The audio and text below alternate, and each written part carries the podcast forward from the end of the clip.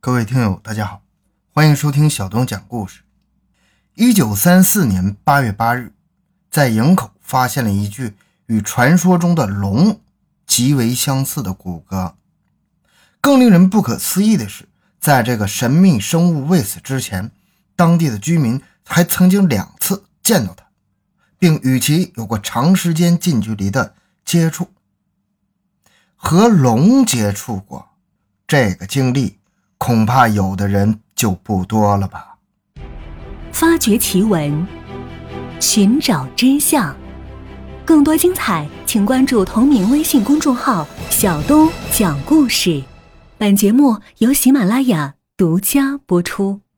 在《营口市志》第一卷中记述，一九三四年八月八日午后。辽河北岸东小街一农民在附近苇塘发现了一巨型动白骨，长约十米，头部左右各有一角，长约一米余，脊骨共二十九节。尾营口第六警察署将其运至西海关码头附近空地陈列数日，前去参观的人络绎不绝。一些上了年纪的老人回忆说，这个怪物曾经出现过两次。第一次出现在距离入海口二十公里处。肖素琴老人说：“当年九岁，他爸爸是给地主赶马车的。当时很多人都说在田庄台上游发现了一条活的龙，于是赶到那里，爸爸就把它放在马背上扶着他看。他所看见的龙，方头方脑，眼睛很大，还一眨一眨的，是活的，而身体为灰白色。”弯曲着蜷伏在地上，尾巴卷起来，腹部处有两个爪子伸着。而他印象最深的就是感觉这条龙有气无力，眼睛是半睁半闭，再加上眼睛有些发红，很多人说是天气太热的缘故。于是，在龙的上面还搭了个棚子，为它避暑。还有人抬水往它身上浇，让它解暑。但是后来下了很长时间的雨，人们就纷纷散去。等到雨停了，人们再回来的时候，这条龙就不见了。当时老百姓认为天降巨龙是吉祥之物，人们有的用苇席给怪兽搭凉棚，有的还挑水往怪兽上浇，为的是避免怪物身体发干。当时据说人们都非常积极，即便是平时比较懒惰的人，看到这种情况，也都纷纷去挑水浇水。而在寺庙里的许多百姓、僧侣。每天都要为其做法超度，此举一直持续到咱们刚才说的数日暴雨过后，这个怪物神秘消失了之后为止。然而，连续二十多天大雨之后，这个怪物第二次又奇异的出现了。这次出现是在距辽河入海口十公里处的芦苇丛中，这个时候他已经死了，而且这个时候已经变成了一个奇臭难闻的尸骸。根据杨义顺老人回忆，在发现龙骨之前，曾听大人们说，芦苇荡里总是有噼里啪啦的响声，还有呜呜呜像牛一样的叫唤声，听起来很沉闷，还能听到挣扎的声音。后来就没有动静了。当时营口地区连续下了四十多天的大雨，街路上全都是水，一些房屋还因为进水太多而倒塌。雨停之后，随着北风吹过。空气中这个腥味很大，看管苇塘的一名卢姓工人顺着怪味找，发现了大片大片的芦苇倒伏，拨开进去一看，吓了一大跳，里面赫然躺着一个已经死去的庞然大物。该工人吓得转身就跑，回到家里还大病了一场。百姓们听说之后结伴去观看，并且报告给了当时的政府。当时西海关附近的一家防疫医院派出了一些人员，他们身穿白大褂，给已经生了蛆的动物尸体喷射消毒水。龙骨后来被抬了出来，有人用四个船锚系上绳子，将骸骨围成一圈，供大家参观。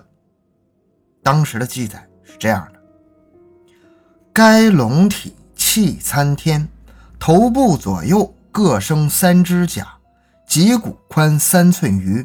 附于脊骨两侧为肋骨，每根约五六寸长，尾部为立板形的白骨尾，全体共二十八段，每段约尺余，全体共三丈余，也就是这个怪物总体长度大约是十多米。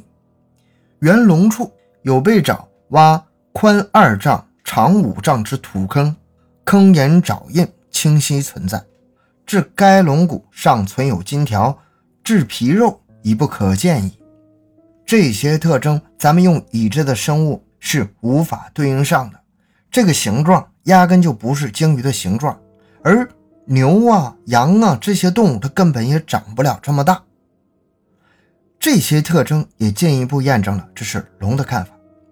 根据几位老人讲，当年有关方面曾邀遍老渔民辨认，但是没有一个人认识这个怪物的尸体。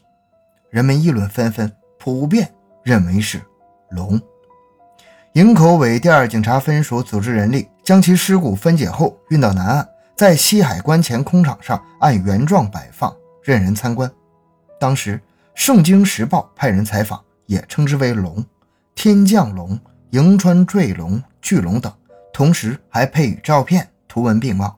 营口市民争相观看，附近城市专程来参观的人络绎不绝。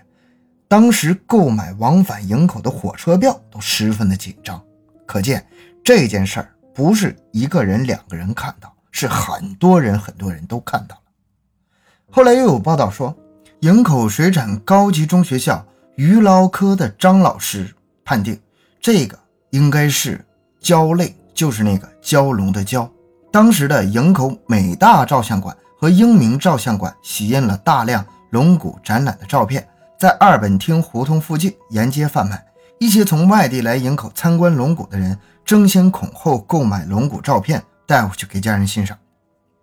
李斌生说：“啊，记得那年我十岁，在七十年前，在西海关露天展览围的一圈是锚，山板下固定船的锚用那个尖段围起了一个圈，用绳子拦着。”呃，地下撒着白灰，因为人太多也挤不进去。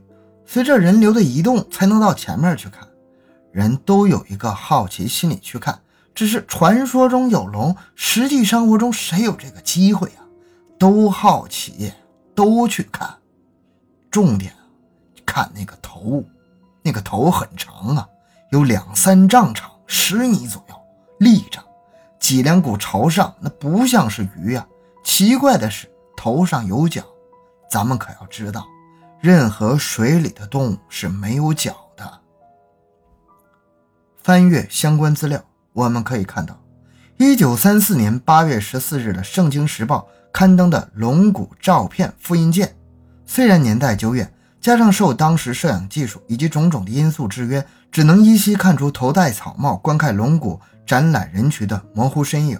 然而，画面中一具长长的动物骸骨以及头上生出的两只长角依然清晰可见。想看一看这张照片的朋友，可以关注公众号“小东讲故事”，并回复关键字“坠龙”就可以看到了。遗憾的是，由于当时社会秩序混乱，水产高级中学也几经搬迁，偌大的骸骨就这样遗失了。一九三九年。十六岁的孙正仁来到大连给人做管家，女主人的丈夫是营口商会会长的弟弟。孙正仁深得主人赏识，一九四一年离开大连时，女主人把一段龙骨作为奖赏给他。据介绍，女主人手中的龙骨大约有三斤多重，呈白色条状，骨头底端有碗口大小，慢慢向上延伸，越来越细，直至最尖端。骨头表面的白色釉面很亮。大家说这是龙牙，女主人告诉他，这就是曾经在营口展览的那个龙骨。六月十六日上午，孙正仁老人把自己保存了整整六十三年的五块龙骨捐献给了市史志办公室，他希望有关部门能够鉴定一下他手中的骸骨。对此，多方媒体进行过报道，也有各种质疑的声音。中央电视台还拍摄了专题片，片中的结论认为。这个是鲸鱼搁浅，然后骨骼拼错。辽宁省研究员傅仁义根据《圣经时报》的照片，断定龙骨是出土的原始牛的化石。董维副研究员认为，这有可能是一种象的化石，而那两个角是长齿。有专家研究孙正仁老人捐赠的龙骨后，初步认为这是第四纪野马的化石。这些解释显然都不圆满。鲸鱼是不会有角和四爪的。根据刚腐烂活体拼装的骨头，是不太存在长度、体型和特征严重摆放错误的可能的。牛、马、象都不可能有十多米长的蛇形骨骼，而且。考古学者都忽视了最重要的一个问题：当时是活体腐烂得到的骨骼，而并非是古生物化石。新鲜骨骼也不可能成为化石，这个是常识。由于孙老的龙骨来源问题，加上化石和新鲜骨骼的差异，不免使人怀疑这不是当时的营口龙骨。虽然有大量的目击者非常详实的。记载照片，但是由于缺乏实物，营口坠龙仍然成了难以解开的历史之谜。因为要尽量保证事情的客观，以上的记叙多是整理自相关文章。我们发现，这些事件的目击者多数是声称自己看到的神秘生物很像龙，都有牛头、蛇身、四只爪子，而且长着长角，身形都相当的巨大。而且很多的时候是相当多的人同时看到的。这些事件可以分成两类，第一类是目击，许多人称看到过飞在空中的龙，有时是身体的一部分。一次内蒙的目击事件中，多个目击者声称看到云中露出一只巨爪，有时是全身。最离奇的是，多个解放军女伞兵称在文革中的一次跳伞训练中，在云中看到了龙。由于当时的政治环境的因素。而没有声张，还有一些人则目击龙在水中。第二类就是坠龙，据说有的人收集的坠龙事件已经有几十起了。这些事件有以下两种：一种是旱灾严重的时候，久不下雨，村民在空地上发现一条巨大的类龙生物，它好像筋疲力尽，一直趴在地上，只是偶尔扭动一下身体。